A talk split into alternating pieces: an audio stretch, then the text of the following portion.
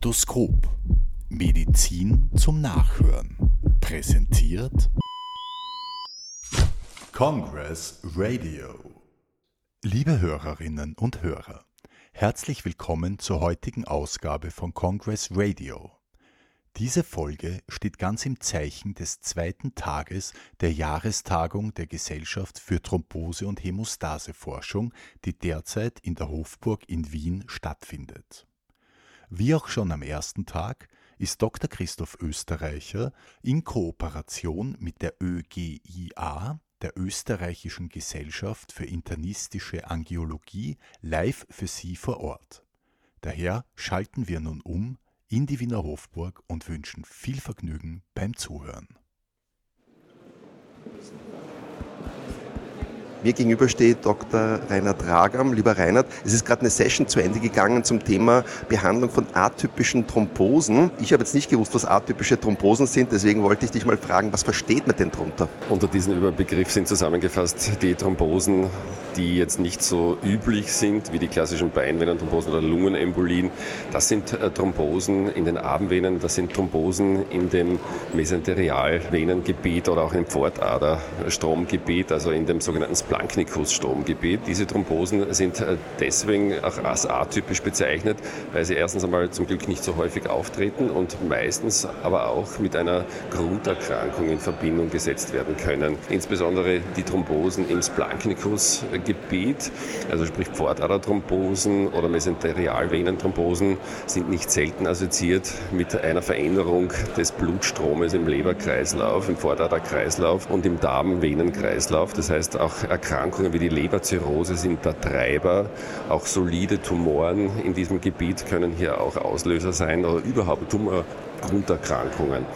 Man muss aber auch gewisse chronisch entzündliche Erkrankungen wie die Bauchspeicheldrüsenentzündung denken und auch an myeloproliferative Erkrankungen, die das treiben können. Das heißt, diese Patientinnen und Patienten sollten auch in diese Richtung abgeklärt werden. Warum grenzt man eigentlich diesen Formenkreis, diese atypischen Thrombosen von den klassischen ab? Einerseits gibt es für diese Patienten eigentlich wenig Studiendaten. Die sind ja nicht in den klassischen Blutverdünnungsstudien mit einbezogen worden. Das heißt, vor allem mit den neuen oralen Antikoagulantien, den DOACs, da haben wir erst über die letzten Jahre erst die richtigen richtigen Daten gewonnen. Also zwar kleine Studien, weil die Häufigkeit natürlich nicht so groß ist dieses Geschehens, aber nun haben wir auch die Blutverdünnungstherapie hier auch ganz gut äh, im Griff. Also wir haben auch gute Evidenz dafür, dass die DOACs hier ein sehr probates Mittel sind in der Blutverdünnung und auch ein sehr sicheres Mittel. Also nicht nur die Auflösung, sondern auch die äh, Blutungshäufigkeit und insbesondere gilt das auch für die Patientinnen und Patienten mit Leberzirrhose, die ja von vornherein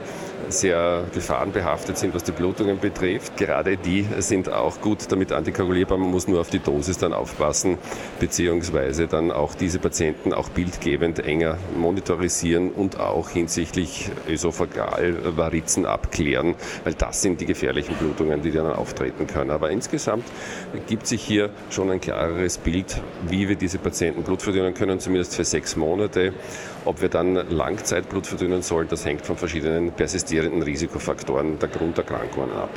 Also es macht durchaus Sinn, dass man hier eine eigene Session diesem Thema gewidmet hat. Absolut und das ist auch äh, ein sehr wichtiger Punkt, auch in Zentrumsspitäler, die hier auch solche Patienten häufiger sehen und natürlich auch das Wichtige daran ist, dass man immer daran denkt, dass so eine Erkrankung auch äh, dahinter stecken kann, wenn so eine Thrombose in diesen atypischen Lokalisationen auftritt. Congress Radio. Rainer Dragam hat uns gerade erklärt, was atypische Thrombosen sind. Mir gegenüber steht jetzt Michael Schwantner von der Medizinischen Universität Wien. Sie haben jetzt auch einen Vortrag gehabt in der Session zum Thema Thrombosen des oberen venösen Systems. Könnten Sie vielleicht noch mal kurz zusammenfassen, in was es in Ihrem Vortrag gegangen sind und was die wichtigsten Schlussfolgerungen und Take-Home-Messages sind? Ja, die Thrombosen des oberen venösen Systems kommen selten vor. Es gibt zwei große Entitäten. Das eine ist die primäre Venenthrombose der oberen Extremität durch Engstellen oder durch äh, sehr starke Armbewegungen oder äh, Bodybuilding zum Beispiel, also durch Armbewegungen bedingt. Oder die meisten werden sekundär bedingt durch Tumoren oder durch zentralvenöse Katheter. Äh, die Diagnose ist vor allem klinisch durch die Symptomatik, die ist ja meistens sehr typisch und bildgebungsmäßig. Da ist der erste Schritt die Duplex-Sonographie, wo es ja sehr einfach ist, die Thrombose der oberen Extremität festzustellen. Die Therapie ist natürlich die Blutverdünnung, die Antikoagulation.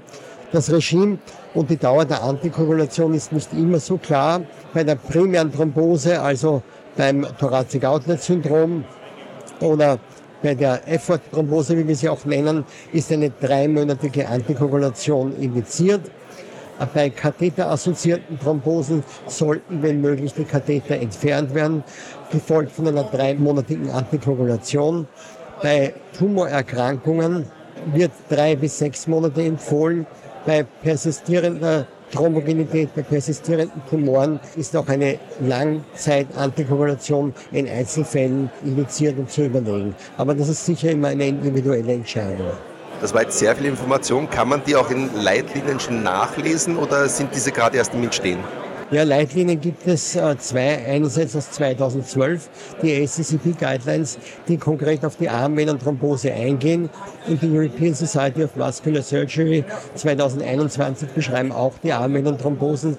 Die meisten Guidelines sind aber von den Guidelines der unteren, der Therapie der unteren Extremität extrapoliert und werden auf die obere Extremität umgelegt sozusagen.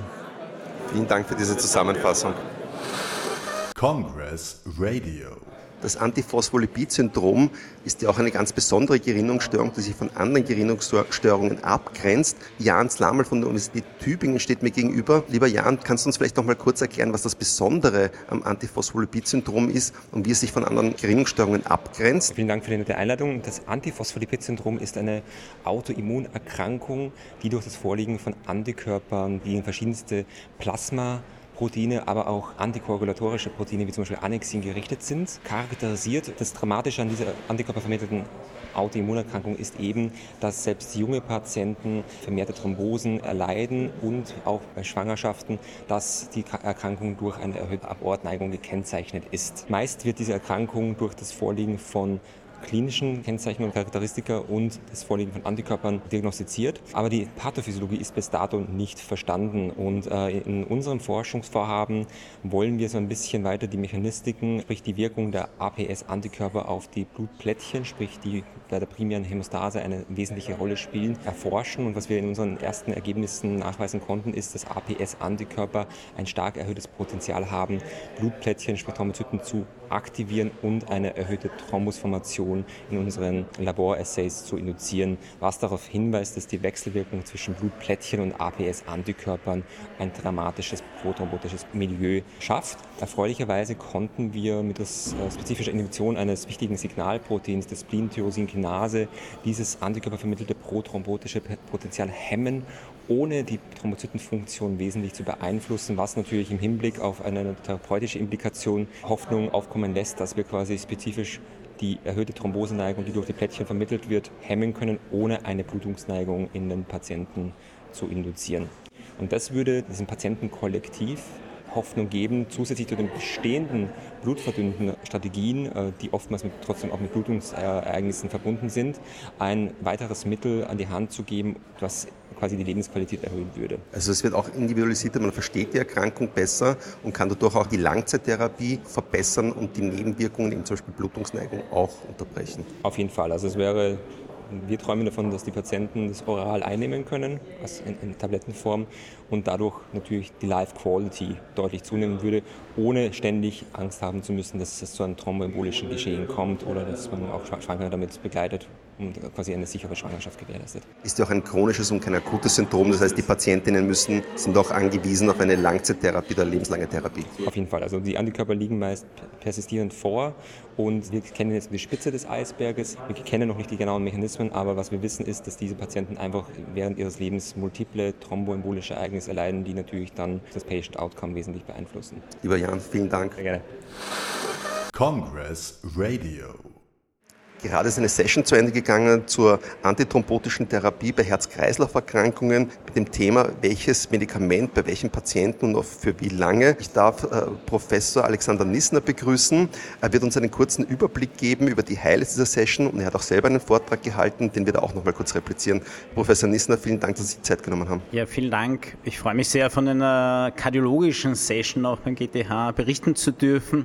Das erste große Thema bei der Session war Individualisierung Klassifizierung. Das heißt, nach einem akuten Coronarsyndrom gibt es den Standard, dass wir für zwölf Monate eine duale Plättchenaggregationshemmung verwenden.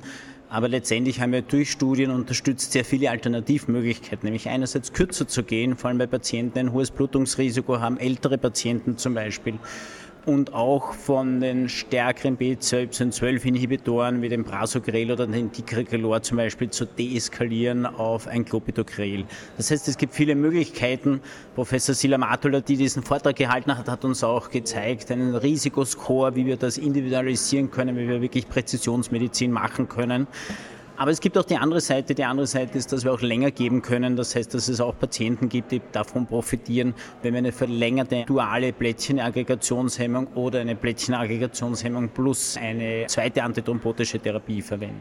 Das zweite große Thema war ähm, schnelle Plättchenhemmung. Schnelle Plättchenhemmung nämlich schon vor dem klinischen Aufenthalt, das heißt, bevor der Patient ins Krankenhaus kommt. An den Guidelines haben wir einerseits gerade eine Rücknahme, wo wir sagen, wir sollen diese B12-Inhibitoren beim akuten Koronarsyndrom Syndrom ähm, erst im Krankenhaus geben und kein Pre-Treatment machen, weil es keinen eindeutigen Vorteil in den Studien gebracht hat.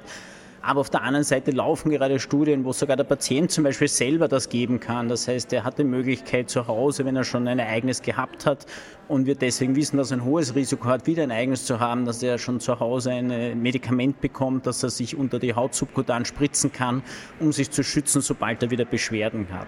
Hier gibt es dieses eine Medikament, es gibt einen Plättchenhemmer, einen B12-12-Inhibitor, einen Subkutaner, es gibt auch einen GP2B3A-Inhibitor, ein ähnliches Konzept, das soll dann mal vom Rettungsdienst gegeben werden können, auch von Sanitätern letztendlich, wenn also der Patient typische Zeichen eines SD-Hebungsinfarktes haben, auch um möglichst schnelle Plättchen zu hemmen. Das heißt, hier sind spannende Zeiten und wir werden sehen, ob vielleicht es doch einen Revival gibt, einer sehr frühen Plättchenaggregationshemmung. Ich habe das ja auch sehr spannend gefunden, dass eigentlich auch wieder alles darauf hinausläuft, auf personalisierte Medizin und man nicht den einen Schuh für alle Schuhgrößen eigentlich hat. Ja. Absolut, das ist ganz spannend und wir haben halt viele Möglichkeiten und die Frage ist, an welchen Schrauben wir drehen. Ist es das stärkere Medikament, das schwächere? Ist es die Dosierung? Ist es die Zeit, wie lange wir das geben? Also wir haben sehr viele Möglichkeiten letztendlich. Das macht auch die Studienlage komplex und die Frage ist, wie wir es in der Praxis auch umsetzen. Also ich glaube, die große Challenge wird. Und wenn wir in unserer Praxis schauen, zum Beispiel diese Individualisierung der zwölfmonatigen TAP findet sehr, sehr selten statt und viel zu selten statt. Das heißt, aus meiner Erfahrung, 95 Prozent der Patienten bekommen die Standardtherapie und wahrscheinlich sollten ein Drittel auch eine Individualisierung bekommen. Das heißt, ja, wir müssen uns überlegen, wie wir das umsetzen. Das letzte oder dritte Thema war mein eigener Vortrag, äh, dass dieses Thema der schnellen Plättchenhemmungen wurde durch Professor Kutuba präsentiert, der das wie immer sehr spannend und Laune gebracht hat. Ich durfte dann die Trippeltherapie also das komplexeste Thema bringen, wo wir eben, wenn ein Patient zusätzlich eine Indikation für Antikoagulation hat, weil er Vorflimmern hat und dann noch einen Stent oder einen ACS hat, Plättchenaggregationshemmung bekommt, da wissen wir, dass wir sehr schnell zu viel geben und dass wir letztendlich sehr schnell hinuntergehen müssen vom Gas, nämlich von der antithrombotischen Therapie. Das heißt, hier gibt es mittlerweile auch die Empfehlung, dass Standardtherapie nur eine Woche lang oder bis zur Spitalsentlassung eine Trippeltherapie zu geben, das heißt zwei Plättchenaggregationshemmer und die Antikoagulation und nach einer Woche schon auf zwei Substanzen und spätestens nach zwölf Monaten dann überhaupt nicht mehr die Antikoagulation alleine. Da ist die Diskussion immer das Schwierige oder im Hintergrund ist unklar, dass wofür wir uns am meisten fürchten, als interventionelle interventionelle Kardiologen, die Stenthrombose, wie weit können wir den Patienten trotz dieser kurzen Zeiten adäquat schützen. Da sind aber viele andere Faktoren, die da auch hineinspielen. Wie gut ist der Stent implantiert? Wie ist die Adherenz des Patienten? Aber wir wissen auch, dass moderne Stents sehr viel tolerieren und eben eine kurze Trippeltherapiezeit absolut ein, eine gute Sache ist, wenn alles andere rundherum gut funktioniert. Professor Nissner, vielen Dank für das Gespräch. Gerne. Congress Radio Gerade ist eine Session zu Ende gegangen zum Thema nächste Generation von Antikoagulantien. Mir gegenüber steht Professor Jan Bayer-Westendorf von der Universitätsklinik in Dresden. Er hat auch dort ein Register gegründet in diesem Bereich. Lieber Herr Professor Bayer-Westendorf, was steht uns denn bevor? Was ist am Horizont im Bereich neue Antikoagulantien und was waren denn die wichtigsten Take-Home-Messages aus dieser Session? In dieser Session haben wir einen, einen kurzen Blick äh, darauf geworfen, wo wir aktuell stehen mit den Antikoagulantien. Unter anderem ähm, hatte ich einen ähm, kurzen Beitrag aus unserem Dresdner Neurokregister präsentiert, wo wir sieben Jahres Follow-up-Daten von Rivaroxarab behandelten äh, Vorflimmerpatienten präsentiert haben und äh, zeigen konnten, dass eine Langzeit-Antikoagulation ähm, thrombembolische und Blutungskomplikationen weiter ein Thema sind, auch bei, bei diesen Patienten. Allerdings die Blutungskomplikationen sich relativ stark verändern über die Zeit hinweg. Das heißt, wir haben am Anfang im ersten Behandlungsjahr zeigen können, dass die meisten schweren Blutungen gastrointestinale Blutungen sind. Während wenn Patienten dann älter werden, über die Jahre dann Rivaroxaban weiternehmen, der Anteil innerhalb der schweren Blutung von Gastrointestinalblutungen abnimmt und dann wirklich andere Blutungsmanifestationen hinzutreten, Gelenkblutung, Augeneinblutung, eine Hämatomneigung, Blutung im Rahmen von operativen Eingriffen. Das ist sozusagen die Baseline, von der wir heute sprechen, wenn wir über Antikoagulation sprechen, dass wir zwar sehr effektive Medikamente haben, um Gerinnsel zu verhindern, aber auf der anderen Seite mit der Downside eines Blutungsrisikos Risikos und Blutungsmanifestationen leben müssen. Und das triggert dann die Frage, können wir nicht besser werden, können wir nicht antikoagulieren, ohne ein erhöhtes Blutungsrisiko einzugehen. Und darum ging es eigentlich hauptsächlich in dieser Session Next Generation of Anticoagulants.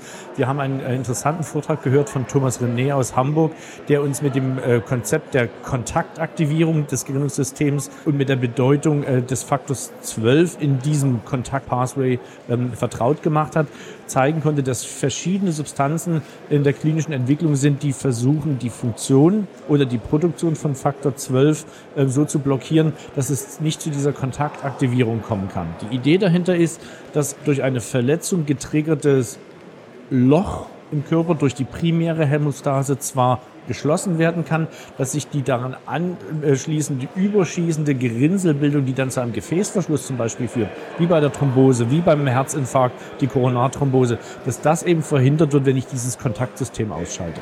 Also der Unterschied ist, dass man jetzt sehr früh in der Gerinnungskaskade eingreift, statt eben bei Faktor 2 oder bei Faktor 10a? Ja, nicht, nicht ganz korrekt. Im Prinzip, wenn man dem klassischen Kaskadenmodell folgt, dann haben Sie recht, dann ist der Ansatz früher in der Gründungsaktivierung. Aber die Idee dahinter ist, dass wir uns von diesem Kaskadenmodell lösen und verstehen wollen, dass es über verschiedene Wege zu Gerinnselbildung kommen kann und dass wir uns gedanklich davon äh, lösen müssen, dass es alles ein Prozess ist und dass die Hämostase natürlich durch Verletzung durch das Tissue-Faktor-System mit den genannten klassischen Gerinnungsfaktoren down the road funktioniert, während diese überschießende Thrombose durch einen Akzelerationsmechanismus funktioniert, wo eben zum Beispiel Faktor 11, Faktor 12 eine große Rolle spielen. Also wir müssen, glaube ich, in den nächsten Jahren immer mehr lernen, uns gedanklich von, auch von diesem Kaskadenmodell zu trennen und wirklich diese verschiedenen Interplays, ähm, Feedback-Mechanismen genauer äh, betrachten.